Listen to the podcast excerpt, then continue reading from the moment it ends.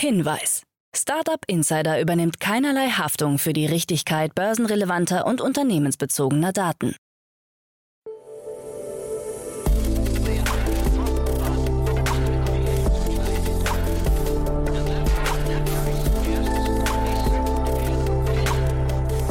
Startup Insider Daily. Morgen Update. Einen wunderschönen guten Morgen und herzlich willkommen zu Startup Insider Daily. Mein Name ist Jan Thomas. Heute ist Montag, der 28. März. Ja, und das sind heute unsere Themen. Das Berliner Startup Door2Door wird an seinen Konkurrenten Swivel verkauft. Die EU will härtere Regeln für Tech-Konzerne. David Beckham wird NFT-Partner bei Digital Bits. Apple will iPhones künftig im Abo anbieten. Und auf LinkedIn ist eine ziemlich mysteriöse Firma aufgetaucht. Heute bei uns zu Gast im Rahmen der Reihe Investments und Exits ist mal wieder Maroje Gürtel von Verdane. Ja, und wir haben drei tolle Themen besprochen. Eins aus Berlin, eins aus Paris und eins aus London. Ein schöner Ritt durch verschiedene Themen, hat mir großen Spaß gemacht, kommt auch sofort nach den Nachrichten mit Frank Philipp. Aber wie immer der kurze Hinweis auf nachher. Um 13 Uhr geht es hier weiter mit Florian Schwenkert. Er ist der COO von Coro und er war ja schon mal hier zu Gast. Ihr kennt ja wahrscheinlich Coro. Das ist ein Food-Anbieter, der Großpackungen im D2C-Segment anbietet, aber zeitgleich auch ja sehr viele so kleine, feine, nachhaltige Bio-Lebensmittel hat. Ein sehr schönes Thema, finde ich. Da gab es ziemlichen Beef, zumindest von außen betrachtet, mit dem Altinvestor der Social Chain Group ging ja durch die Medien, da hat man sich gestritten, wie die Bewertung des Unternehmens sein könnte. Jetzt gab es eine neue Finanzierungsrunde in Höhe von 50 Millionen Euro mit HV Capital, dem Pariser Food VC Five Season Ventures und dem französischen Tech-Investor Partec. Und damit dürfte auch die Bewertung geklärt worden sein. Darüber haben wir gesprochen nachher um 13 Uhr und um 16 Uhr ein ziemlich abgefahrenes Thema. Philipp Kündé ist bei uns, der Vice President Growth und Organization von Neural Concept. Ja, das ist ein Unternehmen, das im KI-Bereich äh, aktiv ist, hat ein sehr, sehr abgefahrenes Konzept, finde ich, nämlich man versucht, Automobilkonzernen dabei zu helfen oder auch Energieunternehmen wie Windradanbietern und so weiter dabei zu unterstützen, den Luftwiderstand von ihren Produkten zu optimieren. Und die KI simuliert Dinge, die früher sehr langwierig waren, ja mittlerweile in Bruchteilen von Sekunden, also in einer unglaublichen Skalierung und fängt dann auch sogar an, eigenständige Produktvorschläge zu machen, also ins Produktdesign einzugreifen. Total abgefahren, fand ich super. Auch da gab es eine Finanzierungsrunde in Höhe von 9,1 Millionen Dollar.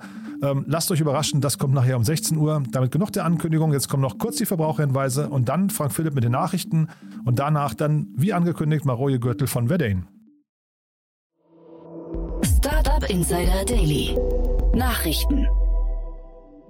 Door-to-Door an Konkurrent Swiffle verkauft. Das Berliner Mobility-Startup Door-to-Door wechselt den Besitzer. Zehn Jahre nach der Gründung geht das Unternehmen an den Konkurrenten Swiffle mit Hauptsitz in Dubai. Zur Übernahmesumme ist nichts bekannt. Zu Door-to-Door gehören Projekte wie das 2019 eingestellte Alligator und der Mitfahrservice Sylt Go.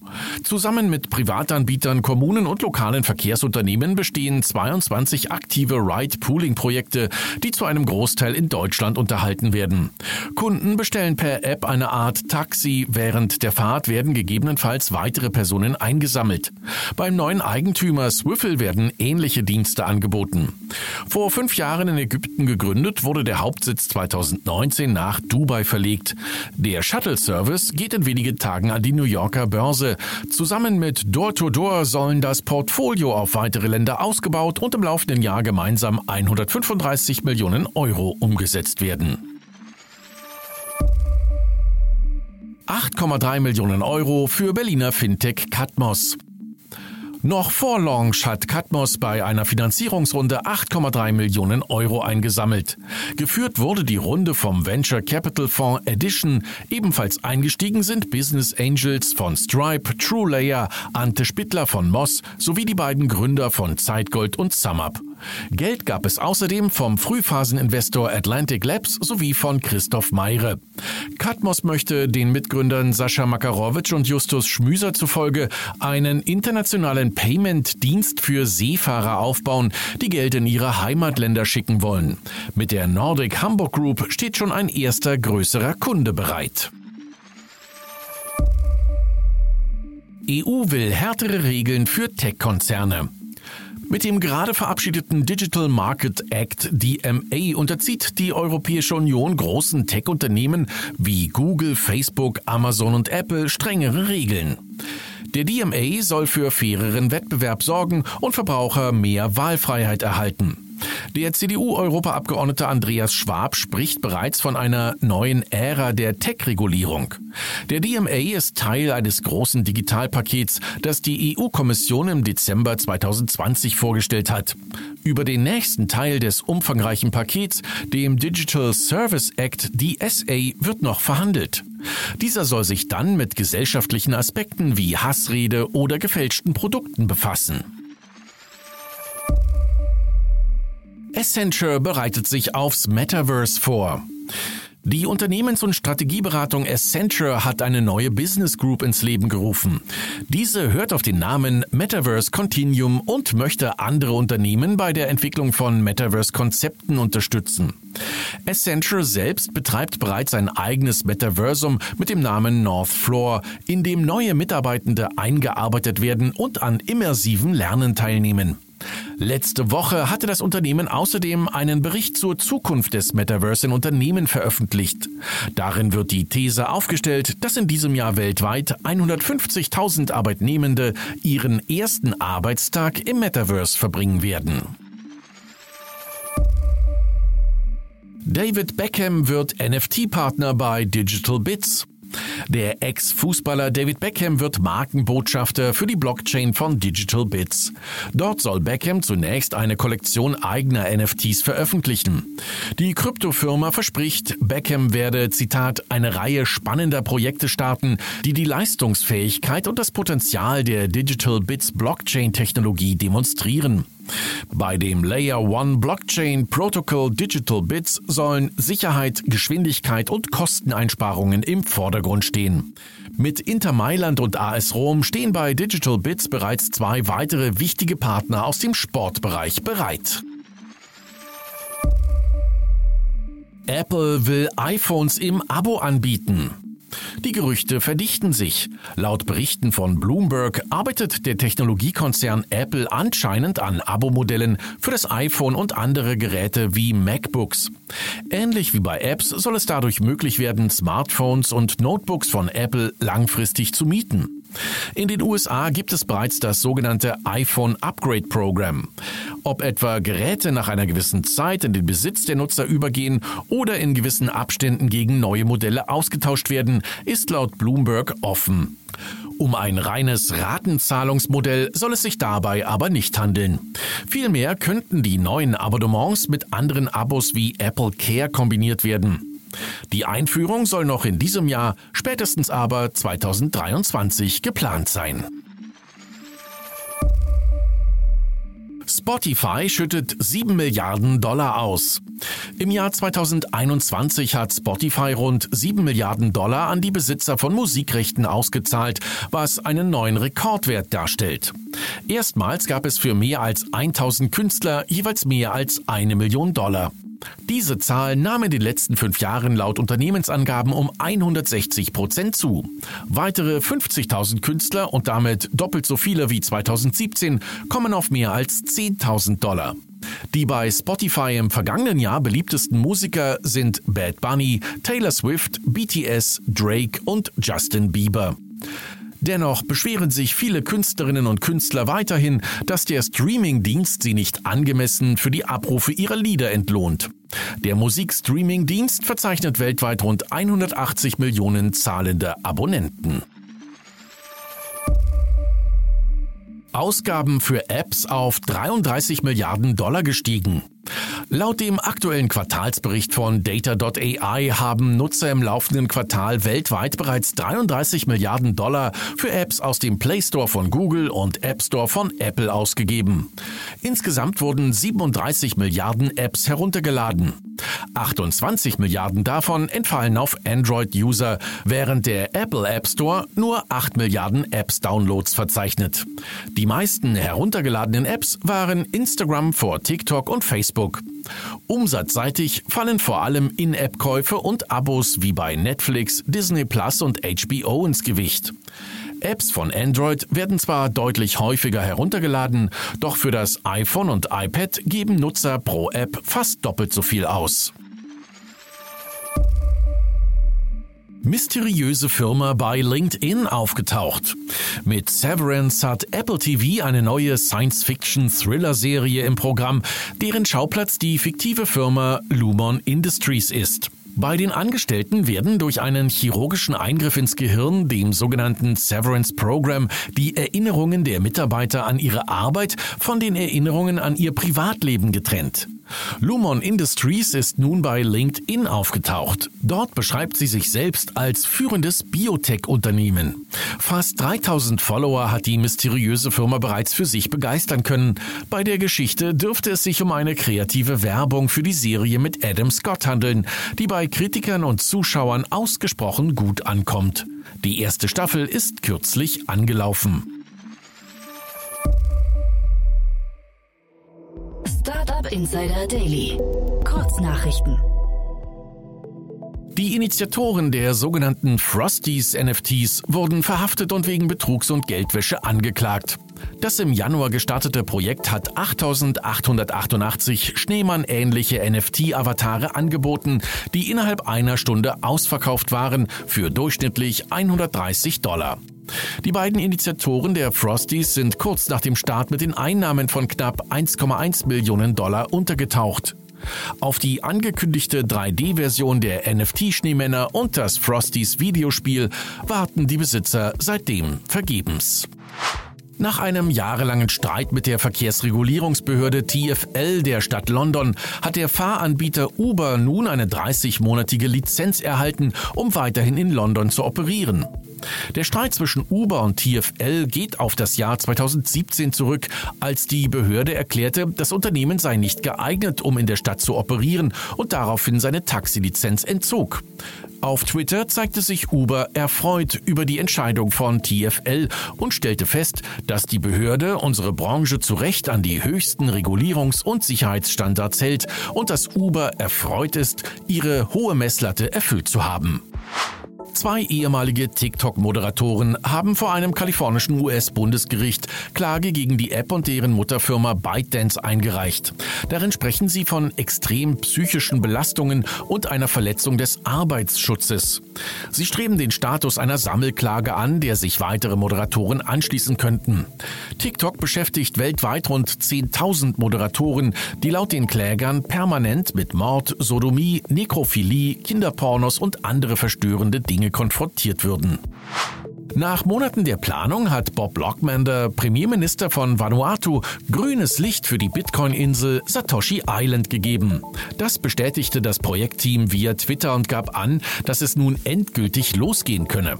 Vanuatu ist ein Inselstaat im Südpazifik, der rund 80 Inseln umfasst und sich über eine Länge von 1300 Kilometern erstreckt.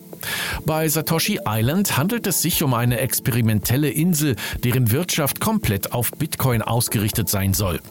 Benannt ist das Projekt nach dem Bitcoin-Erfinder Satoshi Nakamoto, dessen Identität bis heute nicht geklärt ist.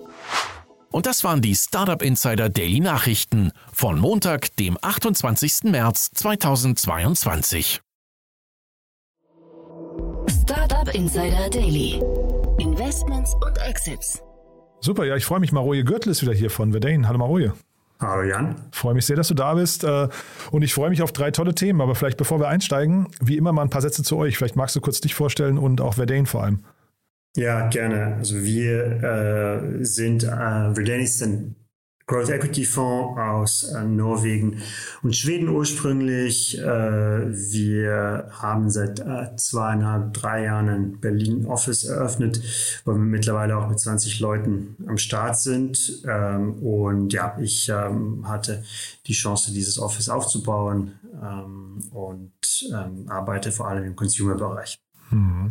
Und wir hatten ja schon einmal hier bei euch zu, äh, hier im Podcast zu Gast eine Private Equity Runde, die ihr gemacht habt. Ne? Ihr geht also bis dahin sogar, ne? dass ihr große Übernahmen macht sogar oder Mehrheitsbeteiligung. Genau, genau. Wir, wir haben wahrscheinlich eines der flexibelsten Mandate im Markt, ähm, können sowohl äh, Minderheiten machen wie auch äh, voller Übernahmen und sehen uns wirklich als, als Enabler von, äh, von Wachstum. Ja, also häufig kommen wir rein, wenn eine Firma sehr gut sich entwickelt hat äh, im Heimmarkt, also jetzt in Deutschland in meinem Fall, und helfen dann bei der Internationalisierung bei der Professionalisierung von Strukturen und so weiter und so fort. Das ist eine super Brücke, glaube ich, zum ersten Thema schon. Ne? Also Stichwort Wachstum, tolle Entwicklung und auch irgendwie hohe Bewertungen, finde ich. Ne? Weil, also ich weiß nicht, wie du das erste Thema hier siehst, aber ich fand das, ich hab, musste mich da erstmal kneifen, als ich so die Eckdaten gelesen habe. Ja, ja, absolut. Also es geht um äh, die Firma Hey Jobs und äh, was macht erstmal Hey Jobs? Ähm, das ist ein Jobportal und eine Job-App für Gewerbejobs, so wie Mechaniker, Reinigungskräfte, Lager und so weiter. Und äh, Hey Jobs hat äh, 35 Millionen eingesammelt und dann in einer Series B. Und dann gab es auch noch äh, weitere 8 Millionen in Secondaries bei Altinvestoren abgelöst äh, worden sind. Und äh, ja, es hat eine ziemlich äh, große Anzahl von Investoren da ähm, die, diesen Deal gemacht. Also äh, angefangen bei Digital Plus und FMZ Ventures, die, nachdem ich nachgeschaut habe, äh, ein Growth Equity Fonds sind aus den USA. Das spannenderweise vom Leiter der US-Investments von Alibaba, also den ehemaligen Leiter, äh, Leiter, geführt wird. Aha, okay, krass. Und die gehören einer äh, Asset Management Plattform. Ja, und ich glaube, das unterstreicht auch das, das, Thema von amerikanischen Investoren, die immer mehr auch in Deutschland direkt investieren. Äh, und dann haben noch ein paar Altinvestoren mitgemacht: Notion Capital, Hardcore äh, und Creator Ventures. Mhm. Ich finde bei dem Unternehmen, also ich hatte gelesen, äh, glaube ich, im gleichen Artikel, den du auch gesehen hast, mehrere hundert Millionen Euro bewertet. Und ich finde, das ist schon mal ein Indikator dafür, ne? wenn man jetzt sieht, es sind sehr viele Investoren dabei. Sie, sie waren bis dato, glaube ich, sehr, wir reden ja über ein Unternehmen, das 2016 gegründet wurde, relativ kapitalsparend oder ich weiß gar nicht, ne? also auf jeden Fall sehr effizient mit ihrem Kapital bis dato. Und jetzt plötzlich eben eine, eine mehrere hundert Millionen äh, Euro Bewertung. Das kam für mich ein bisschen aus dem Nichts, ja. Ja, ja, tatsächlich war für mich auch erstaunlich. Äh, man muss halt sagen, das ist ein sehr heiß umkämpfter Markt und äh, wo, wo sich auch einige Firmen und einige Investoren rumtummeln. Also in Deutschland gibt es halt so Anbieter wie, wie StudiTabs, Temps, ZenJobs äh, haben auch äh, kürzlich auch eine Runde abgeschlossen, äh, die jetzt meines Wissens auch äh, relativ ja, kompetitiv war. Ähm, und es ist wirklich halt die, die, die Digitalisierung eines Sektors, der, der bis vor kurzem eigentlich nicht so stark digitalisiert war und wo halt eine extreme Nachfrage und eine große Markt, also ein großer Markt besteht, ja, weil die, die sind, stehen im Wettbewerb mit den alteingesessenen äh, Firmen der Personalvermittlung. Und äh, ich kann mir dann auch gut vorstellen, dass wenn es dann wirklich Richtung Exit geht, dass, dass da auch einige Strategen aus der Personalvermittlung dann auch interessiert sein werden an Hey Jobs oder auch den anderen. Und ich glaube, das Interessante ist, die sind ja ganz anders gestartet. Ne? Das ist ja irgendwie, die kommen ja aus dem, ich weiß gar nicht, Games-Bereich, äh, ist das richtig? Oder so, so äh, Gehirnjogging-Spiele, ne? Genau, Gehirnjogging. Die, die Firma hieß Memorado und äh, es, es zeugt von mir halt auch von der, von der unternehmerischen Geist, ja, und vom, von der Willenskraft der Gründer.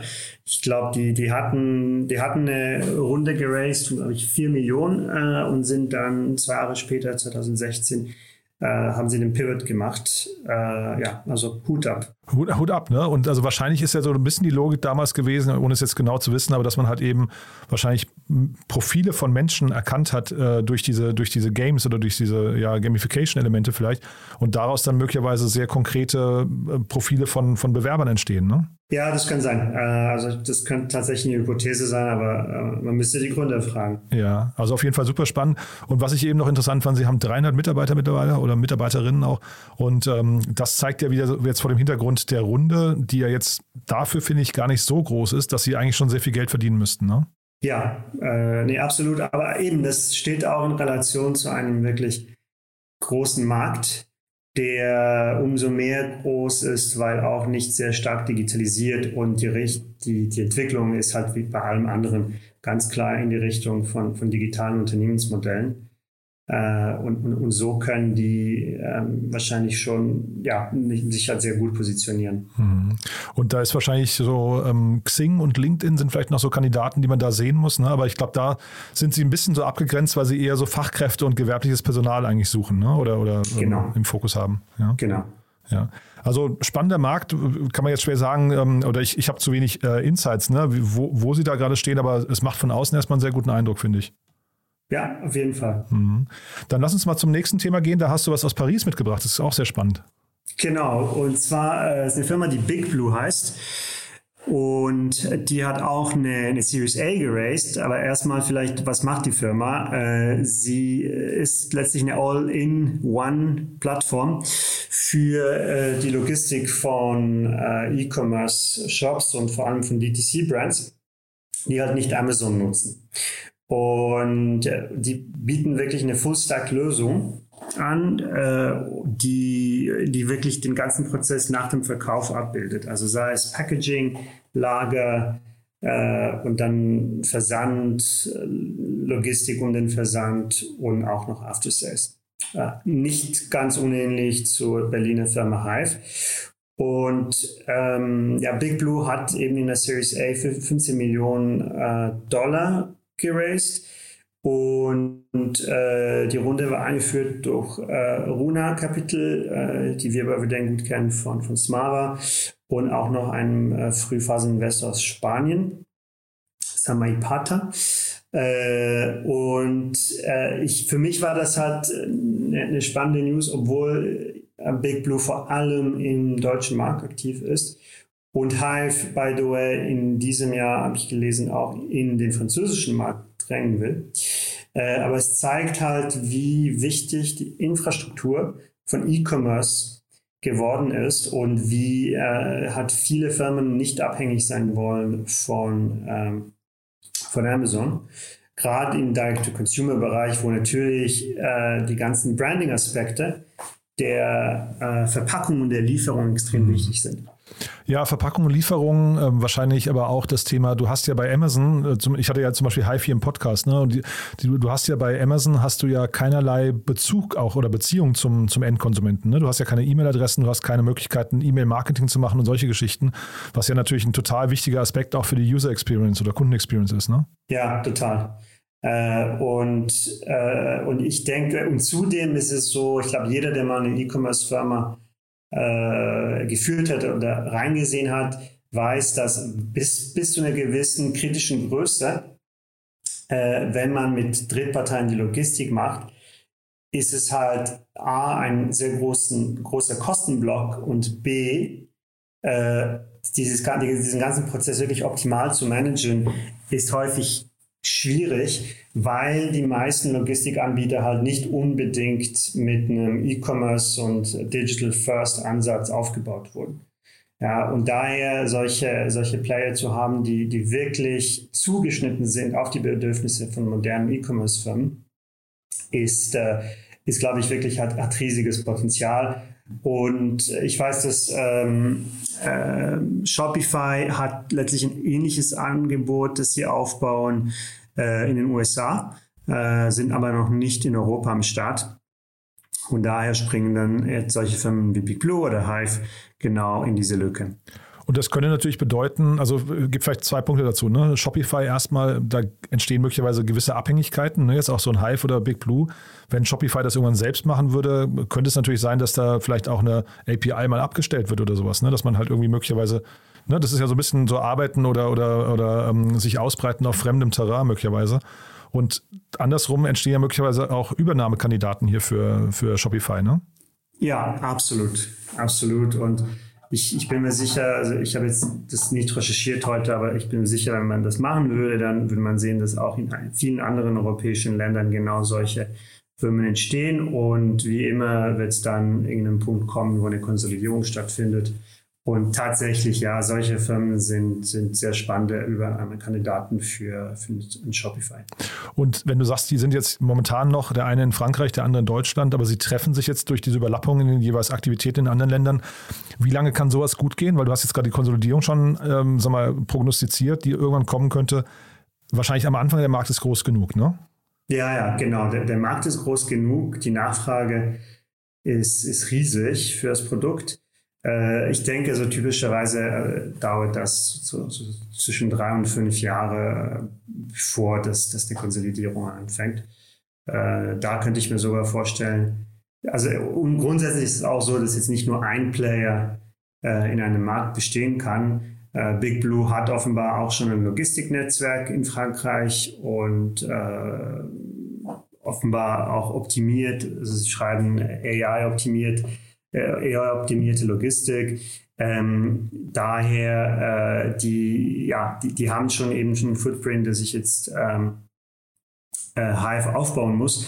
Ähm, und ja, wie ich sagte, also die, du kannst verschiedene, äh, du kannst verschiedene Player in einem großen Markt haben. Es wird nicht nur ein Monopol sein, aber gleichzeitig es werden auch nicht sieben oder zehn Firmen dann übrig bleiben, die einen Markt in einem Markt wirklich beherrschende äh, Position haben. Ist das ein sehr kapitalintensives äh, Spiel, was wir hier besprechen, oder ist das eher eins, wo du sagst, das ist Asset Light und da muss man eigentlich jetzt nur eine Anfangsfinanzierung machen und dann läuft das eigentlich profitabel? Hm.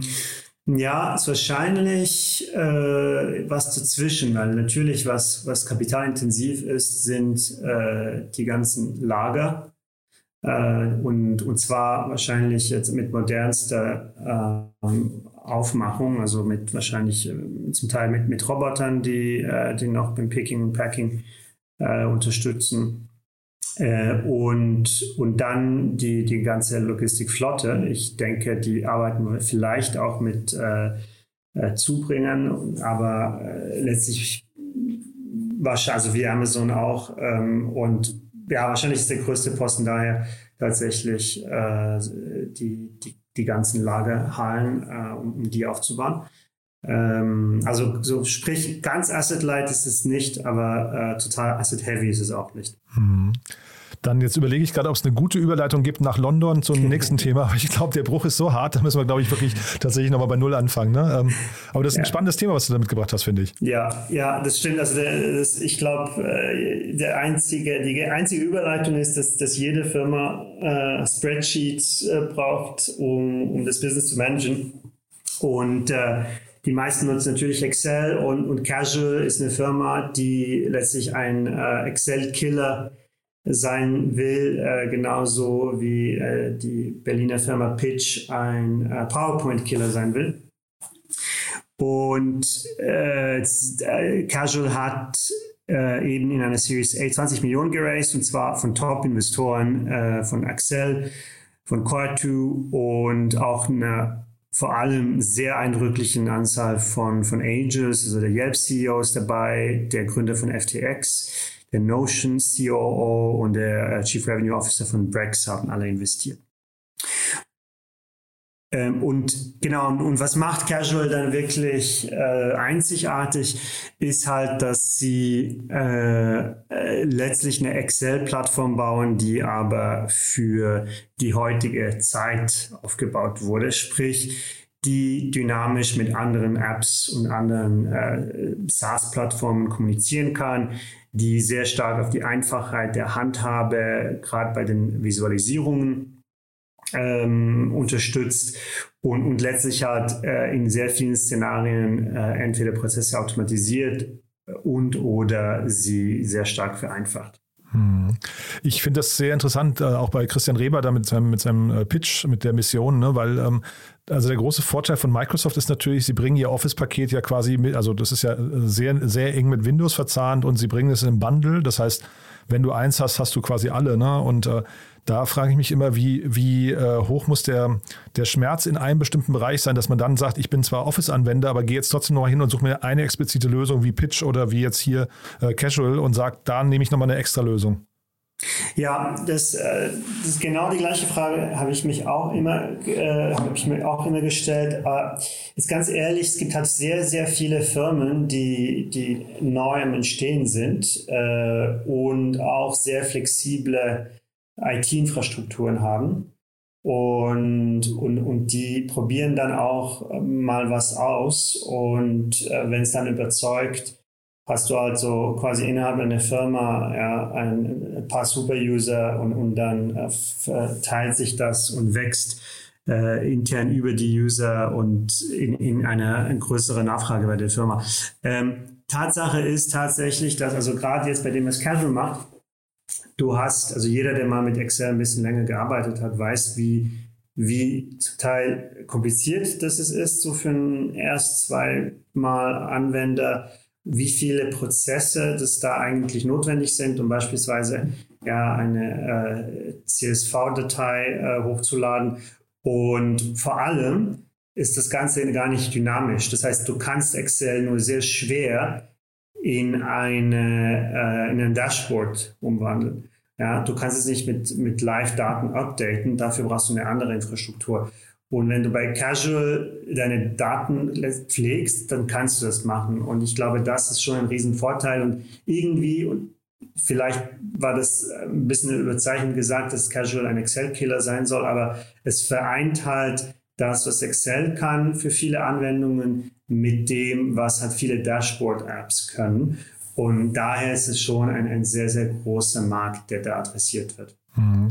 Nee, da hast du total recht. Und natürlich ist dieses Thema API-Integration oder Live-Anbindung, Live Datenintegration und so weiter, ist natürlich wahrscheinlich auch das Thema der Stunde. Ne? Und ich, ich kenne jetzt dann Excel zu wenig von den Limitierungen her, aber wenn das nicht ginge, ist das natürlich für bestimmte Zielgruppen wahrscheinlich genau der Grund, dann auch zu suchen oder zu wechseln. Ne? Ja, ja, genau. Und, und vor allem Excel ist halt, obwohl es sich halt auch sehr, sehr äh, gewandelt und modernisiert hat, aber es baut halt trotzdem noch auf ja, Web 1.0 Prinzipien, ja, und, und, und dann ist natürlich schon ziemlich interessant, wenn du eine Plattform eigentlich von Null auf aufbauen kannst, ähm, im, im, im Hier und Jetzt, ja, und, und die genau zugeschnitten ist auf die Bedürfnisse von, äh, von Firmen, wie sie heute sind und nicht wie sie vor 30 Jahren waren und dann halt immer mit neuen Upgrades verwandelt wurden.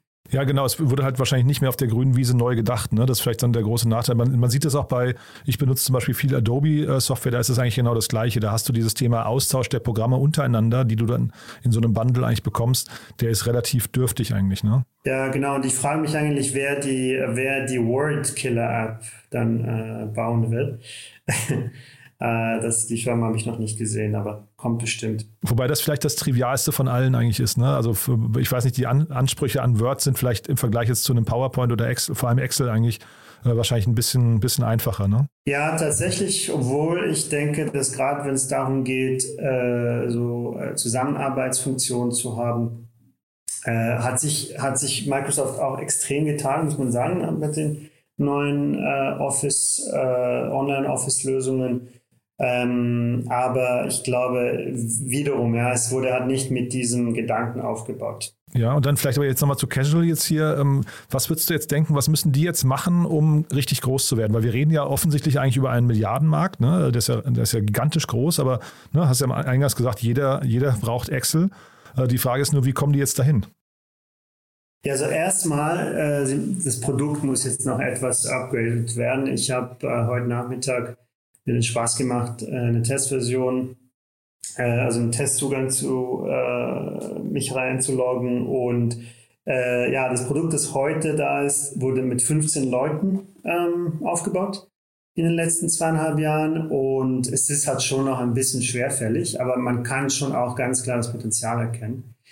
Ähm, und äh, und sie wollen jetzt, wie, wie gesagt, aus der Runde raus 50 Leute äh, heilen oder 50 aufstocken, äh, um erstmal sicherlich das Produkt zu, zu erweitern und zu verbessern. Ähm, und was muss sonst die Company tun? Ich glaube, das ist, also ich, am Ende des Tages ist es auch eine strategische Entscheidung des Managements, äh, wie, sie, äh, wie sie Wachstum anstreben wollen. Ja? Also ob sie es über Product-led Growth machen, äh, ob sie da auch stark ein Enterprise Sales Team aufbauen.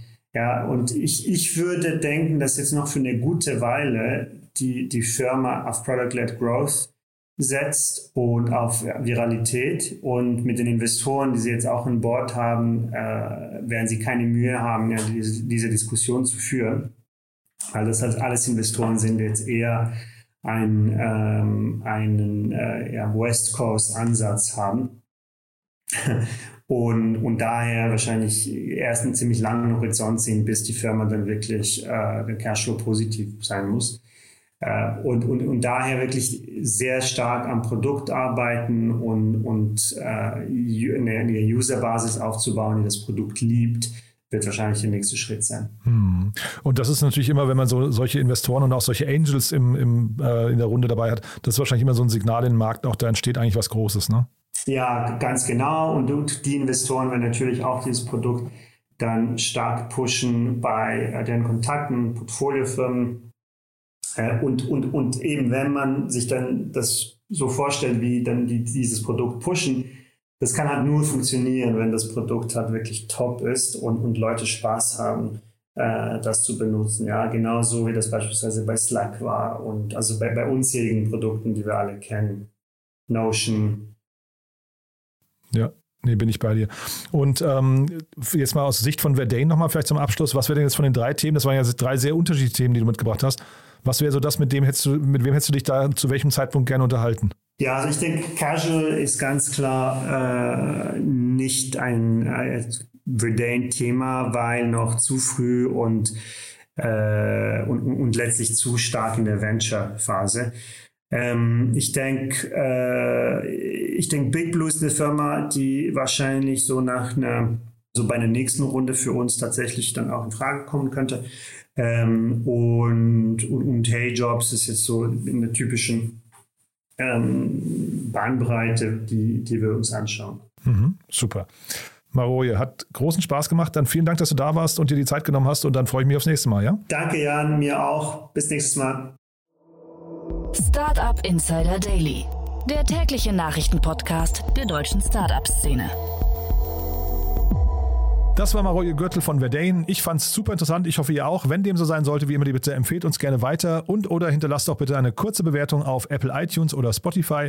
Das geht ganz schnell und damit helft ihr uns natürlich, den Podcast bekannter zu machen. Wir freuen uns immer über neue Hörerinnen und Hörer, die den Podcast noch nicht kannten. Dafür schon mal vielen, vielen Dank an euch und ansonsten euch einen wunderschönen Tag und hoffentlich bis nachher. Um 13 Uhr, wie gesagt, Florian Schwenkert, COO von Coro. Da reden wir über die 50 Millionen Euro Runde, aber wir reden vor allem über das Freischwimmen von einem Investor beziehungsweise über die schwierigen Verhandlungen Verhandlungen, die es da möglicherweise gab. Lasst euch überraschen, ist auf jeden Fall ein Gespräch, was ihr euch nicht entgehen lassen solltet. Und dann um 16 Uhr Neural Concepts. Ich habe es ja gesagt, Philipp Condé ist bei uns, der Vice President Growth und Organization. Und er berichtet über die Hintergründe der 9,1 Millionen Dollar Finanzierungsrunde in ein Unternehmen, das wie gesagt mit der Unterstützung von KI die Luftwiderstände von Produkten optimiert im Energiebereich und im Automobilbereich. Ist ein sehr abgefahrenes Thema, hat mir großen Spaß gemacht. Ich wusste gar nicht, dass es sowas gibt. Also ja, lasst euch überraschen. Das nachher um 16 Uhr. Und damit erstmal Tschüss für den Moment und hoffentlich bis nachher. Ciao, ciao.